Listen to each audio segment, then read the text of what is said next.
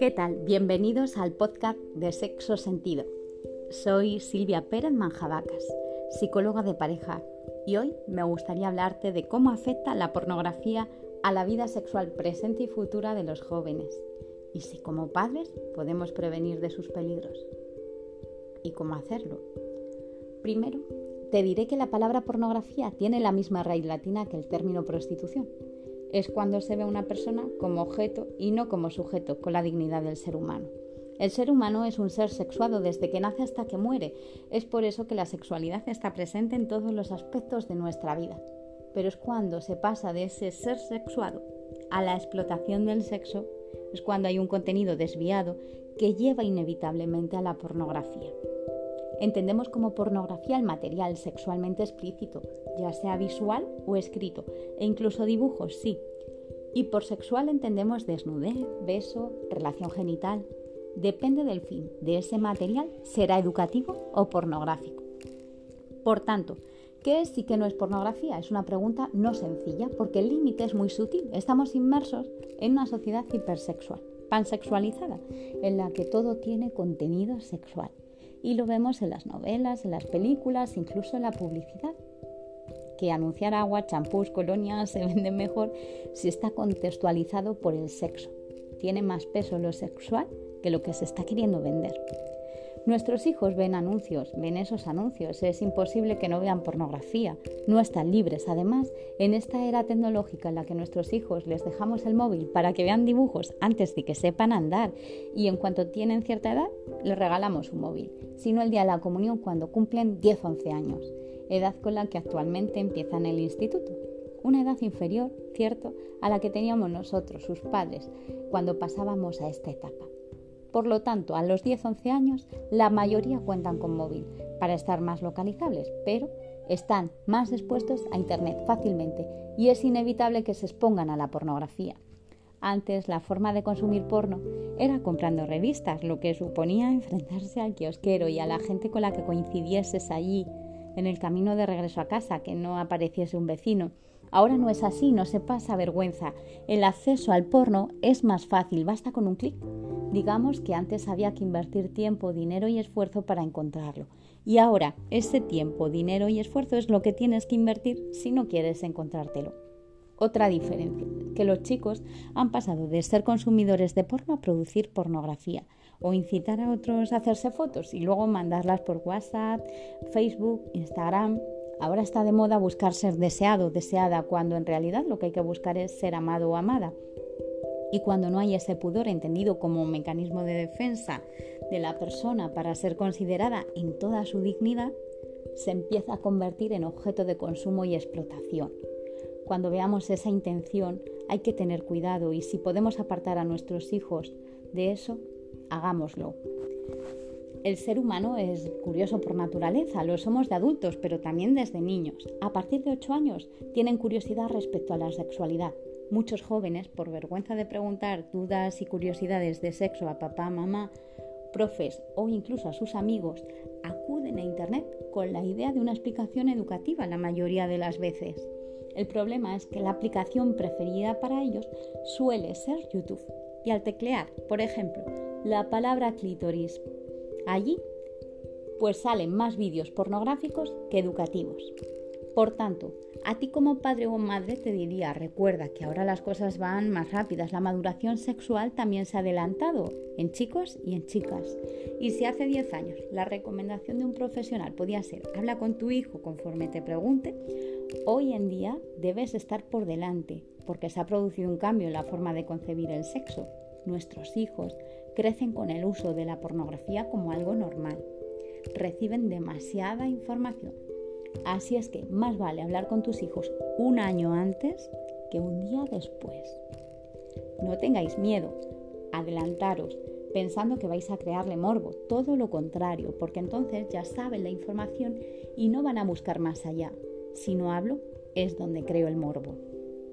El cómo les afecta la pornografía a los jóvenes depende en parte de la educación sexual que hayan recibido, si nunca les hablaron de sexualidad, de sexo cuando eran pequeños y se encuentran pornografía a edades de 5 a 12 años, Primero se pueden asustar con esas imágenes, gestos, sonidos, pues sí, pueden lastimarse. Segundo, en la adolescencia se cree que eso que ven en esos vídeos es la sexualidad, generando unas expectativas enormes e irreales en cuanto a los tamaños de los genitales, las formas de los cuerpos, las relaciones sexuales y los tiempos de estas. Por tanto, establecer con nuestros hijos una comunicación cercana es nuestra misión de padres, por mucho trabajo que tengamos. Ellos necesitan un espacio con nosotros todos los días para aumentar la confianza. Como padres te digo, no podemos hablar separadamente de pornografía sin hablar antes de sexualidad. ¿Desde cuándo empiezo entonces a hablar de sexualidad con mi hijo? Pues esto es igual que cuando uno va a ser padre y busca información en libros o con el pediatra para saber qué puede o no comer cada mes el niño, en qué años tiene que vacunarse. Deberíamos hablar y buscar información de la parte sexual. Sin embargo, no lo hacemos. La respuesta a desde cuándo hablo con mi hijo de sexualidad es esta. Desde pequeño. Por ejemplo, desde que toca la barriga de mamá para acariciar al hermanito que van a hacer. Ahí, ahí hay que construir la capacidad de razonamiento. No hay recetas, pero la mejor prevención es la comunicación. Hablar con ellos sin agregar morbo. Puede ser a través de libros, dibujos adecuados para cada edad. Cuando hables con tu hijo, hazlo, desde siempre, con un lenguaje adecuado a la edad del niño a los 8 años sí necesitan educación en la sexualidad y que entre ya el concepto de pornografía.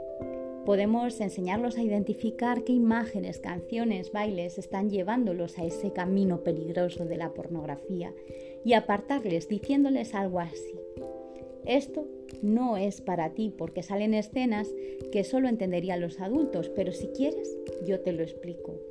O si miras algo que no entiendes, dímelo para poder aclarar tus dudas. O este vídeo es material de algo que pasa entre dos personas adultas, pero cuando lo hacen en vídeos con esos sonidos no muestran todo lo que ya hemos hablado del amor y te pueden dar una idea negativa de algo que es muy bonito cuando uno está en edad de vivirlo. Mantener con ellos una buena comunicación es eh, lo que hay que hacer qué es y le abres ese espacio para que pregunte y gane la confianza. Ten en cuenta que aunque tú uses aplicaciones de control parental, muchas veces la información viene de fuera, pero de esta manera, con esa comunicación asertiva, sabrán que pueden contar contigo para resolver sus dudas.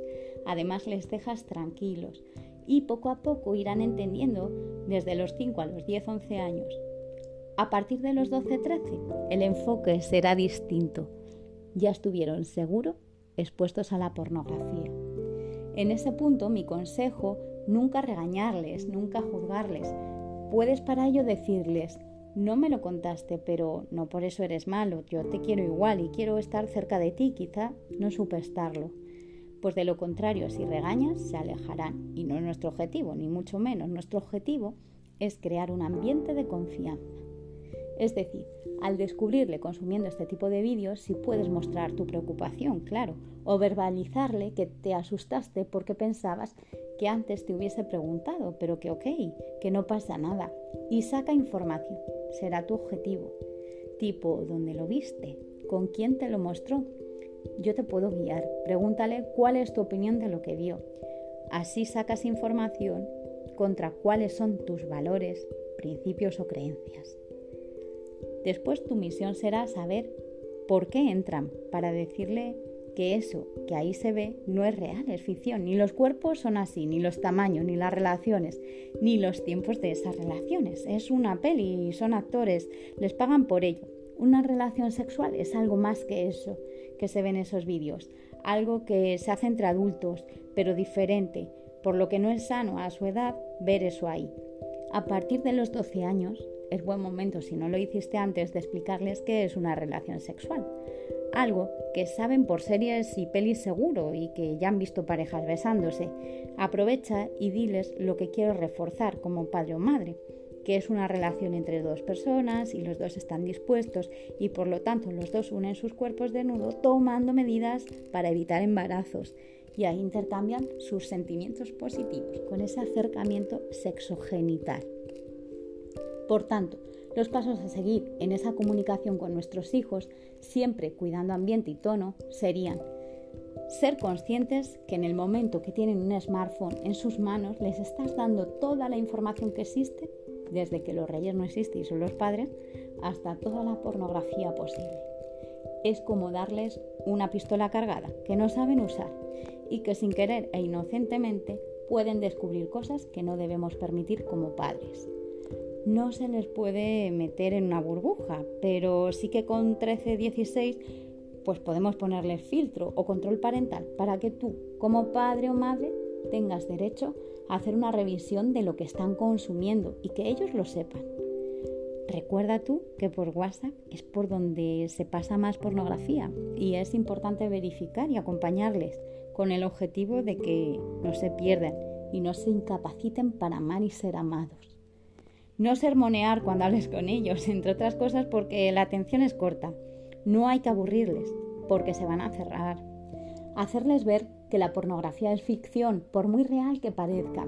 Esto desgraciadamente les puede crear complejos y tocar su autoestima, además de afectar en sus relaciones amorosas. Los jóvenes acuden a estos vídeos de pornografía como una especie de manual de supervivencia sexual y es peligroso para entender la sexualidad como hay que entenderla. Esto es, como una relación que requiere tiempo y esfuerzo.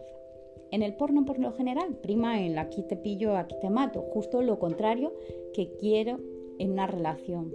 Debemos invertir en educación sexual para contrarrestar la influencia de lo que ven, pues lo que ven aquí les lleva a idealizar una realidad ficticia que les genera falsas expectativas y cuando uno está aprendiendo es una equivocación para el resto de su vida, pues todo lo que venga en la vida real estará por debajo de esas expectativas. No le dejemos construir su sexualidad basada en esas imágenes y que estas sean las únicas referencias con las que cuenten, porque así el porno impactará en su vida futura. Pueden querer parecerse a esas actrices, en el caso de las mujeres, depilarse como ellas e incluso llegar al extremo de creer que no pueden negarse a algunas cosas. En el caso de los hombres, los complejos sobre el tamaño de sus genitales están asegurados, así es que hay que prevenir y contrarrestar con buena comunicación. Transmitirles, por tanto, la idea de que la pornografía les puede llegar a incapacitar para amar. La sexualidad en la vida real es otra cosa, es entrega para el otro, es una forma de comunicación entre dos personas para dos personas, en la que hay un diálogo, uno cuenta, otro escucha y se dice algo. Es una forma de comunicación plena. En una relación de pareja se van a tener que esforzar a compartir y abrirse al otro, pero en la pornografía solo me interesa cuánto le robo al otro para obtener mi placer. Me hace egoísta. Con la pornografía aprenden a eyacular rápido, en lugar de aprender lo que tienen que aprender, que es la sexualidad. Debemos enseñárselo nosotros, acudiendo a libros o profesionales si no sabemos, pero que tengan clara la idea de que para disfrutar en pareja requiere darse un tiempo, experimentar, pasarlo bien, pero sin ser el orgasmo una meta a conseguir cuanto antes. Con comunicación les apartamos de los peligros que puede llevar el consumo de la pornografía al darles argumentos y recursos para que cuando vean peligro huyan de él. Y les enseñaremos que es más inteligente, indica más fortaleza, apartarse de algo que te va a hacer daño. A la vez que tendrán recursos para enfrentarse a sus amigos y a los grupos sociales, sin necesidad de discutir o dejarse llevar. Sabrán tomar distancia cuando tienen que tomarla.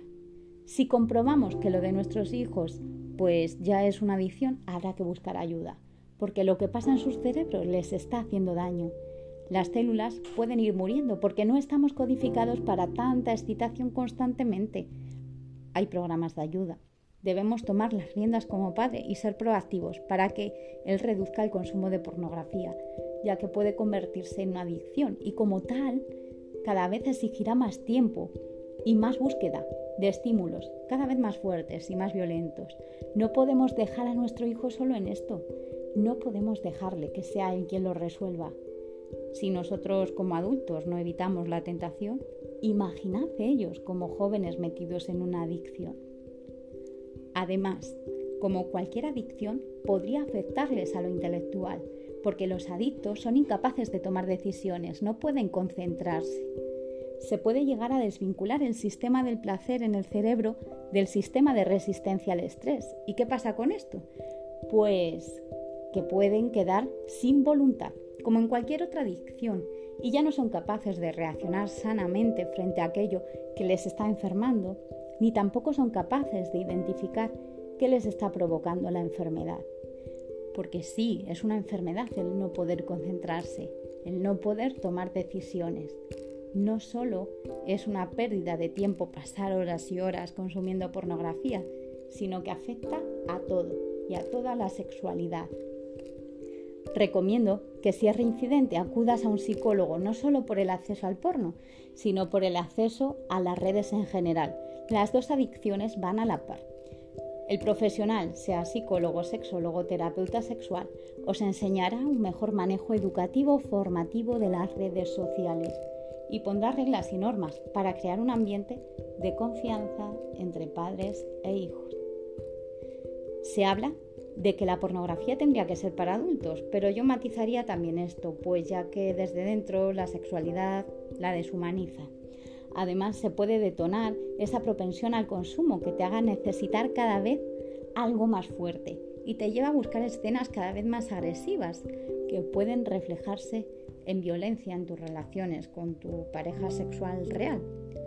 Otra cosa que hay que saber, aunque seas adulto, si el consumo se convierte en adicción como tal, puede llegar a alterar el circuito de recompensa y en vez de construir una sexualidad más libre, hay quienes se vuelven esclavos ese excesivo consumo de pornografía llega a generar ansiedad, estrés, cambios de humor, depresión y algunos problemas en tu vida sexual. Tanto disfunciones en la excitación del tipo disfunción eréctil o eyaculación precoz, como problemas en tus relaciones de pareja por producir cambios en la forma de concebir el sexo. Por lo que yo matizaría esa afirmación y diría que el porno, desde luego, no es un manual educativo para jóvenes que aún no han tenido experiencias sexuales, pero tampoco apta para todos los adultos, sino para aquellos que, como todo, saben dosificarlo y gestionarlo. Quédate con la idea de que el porno no está para educar, sino para ser un complemento en tu vida sexual, ya que sirve para cumplir fantasías y puede ayudar a excitarte y mucho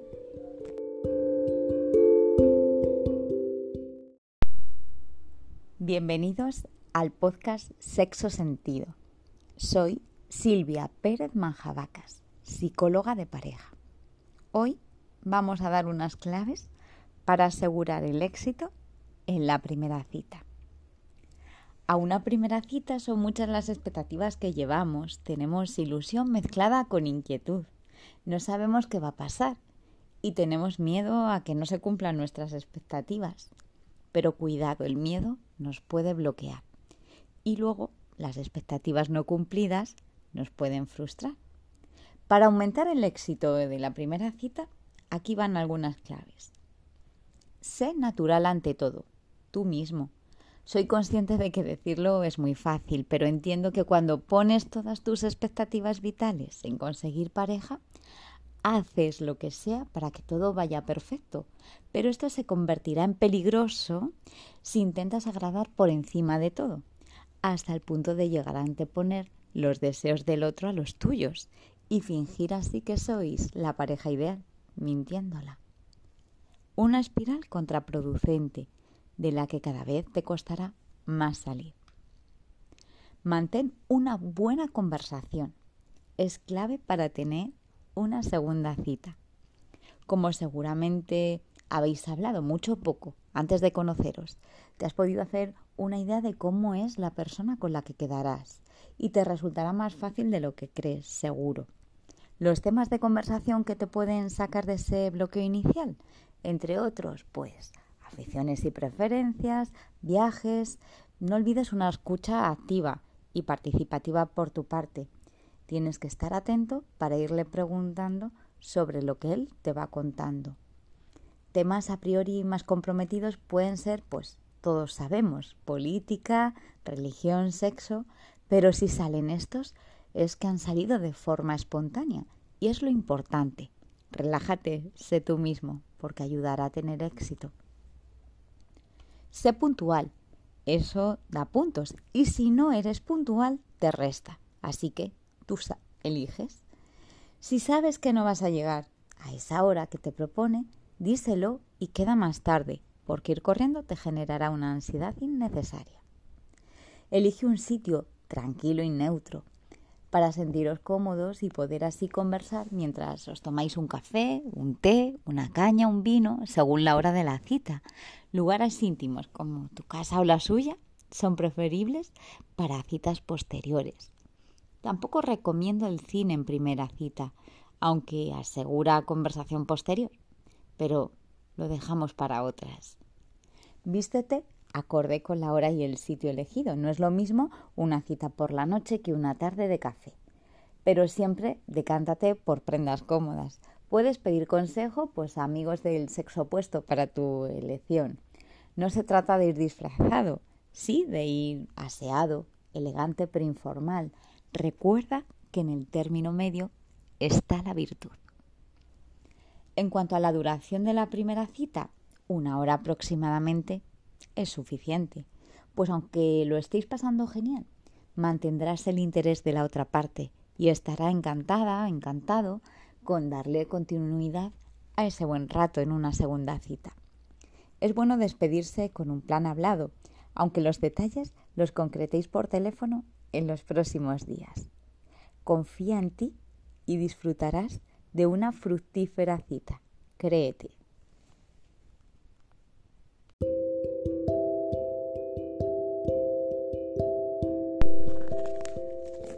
Hola, bienvenidos al podcast Sexo Sentido. Soy Silvia Pérez Manjabacas, psicóloga de pareja. Hoy vengo a hablaros de unos truquitos para que la primera cita sea todo un éxito a una primera cita son muchas las expectativas que llevamos. Tenemos ilusión mezclada con inquietud. No sabemos qué va a pasar y tenemos miedo a que no se cumplan nuestras expectativas. El miedo nos bloquea. Las expectativas no cumplidas nos pueden frustrar. Para aumentar el éxito de la primera cita, aquí van algunas claves. Sé natural ante todo, tú mismo. Soy consciente de que decirlo es fácil, pero entiendo que cuando pones todas tus expectativas vitales en conseguir pareja, haces lo que sea para que todo vaya perfecto. Pero esto se convertirá en peligroso si intentas agradar por encima de todo, hasta el punto de llegar a anteponer los deseos del otro a los tuyos y fingir así que sois la pareja ideal, mintiéndola. Una espiral contraproducente de la que cada vez te costará más salir Mantener una buena conversación es clave para tener una segunda cita. Como seguramente habéis hablado, mucho poco, antes de conoceros, te has podido hacer una idea de cómo es la persona con la que quedarás y eso pues te va a resultar más fácil. Los temas de conversación que te pueden sacar del bloque inicial, pues temas como aficiones, preferencias, viajes, sin olvidar una escucha activa y participativa por tu parte. Atiende a lo que te dice y podrás seguir preguntando sobre aquello que le gusta.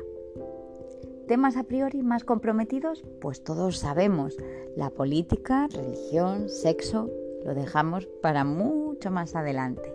Pero si salen estos temas es porque han salido de forma espontánea. Y eso es lo importante.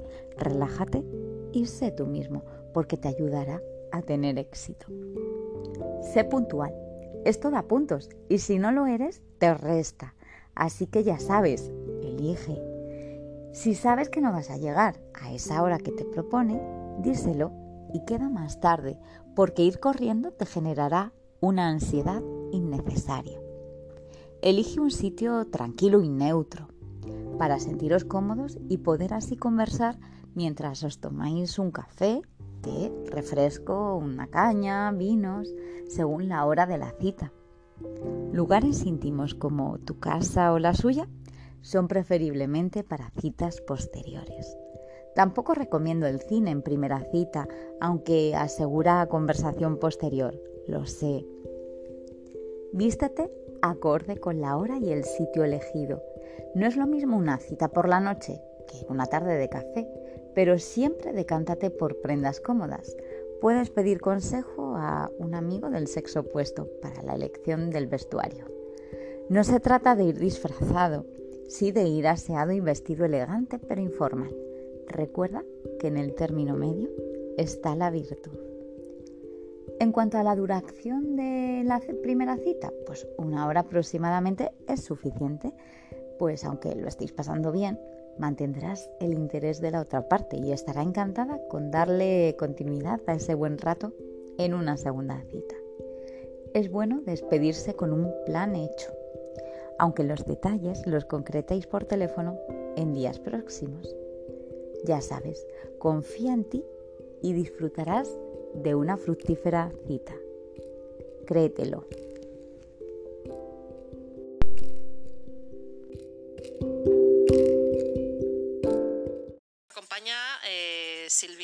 Pérez, bienvenidas a Vergara y compañía, gracias por unirte a esta mesa. Vamos a decir quién eres, ¿eh? que eres pareja, digo, uy, pareja, pareja, es que yo ya he visto lo de pareja, ya me he vuelto al revés. El amor. Eres experta en técnicas para enamorar, ligar y desenamorar Correcto, bueno, encantada de estar aquí con todos vosotros. Y nada, sí, soy psicóloga eh, de pareja. Y bueno, eh, como bien ha dicho Mónica, experta en técnicas de enamoramiento y desenamoramiento. O sea, que yo me puedo, eh, mm, cuando uno mm, sufre un desamor, ¿hay técnicas para mm, superar ese duelo? Eso es, sí, porque al final, pues, eh, aunque parezca que no, todos pasamos, todos en nuestra vida ya mm, el amor no dura siempre. Eh, entonces, bueno, hemos tenido una ruptura o más en nuestras vidas y siempre tenemos que superar ese duelo, ¿no? Eh, hay unas etapas que están estudiadas y las pasa tanto el que deja como el que es dejado. Lo que pasa que el que deja ha ido adelantando algunas antes de, de decir a su pareja, bueno, pues hasta aquí, ¿no? Pero bueno, sí que hay unas etapas que las podremos ver con detenimiento más adelante y bueno, pues son el, eh, el shock, porque aunque te lo esperas que la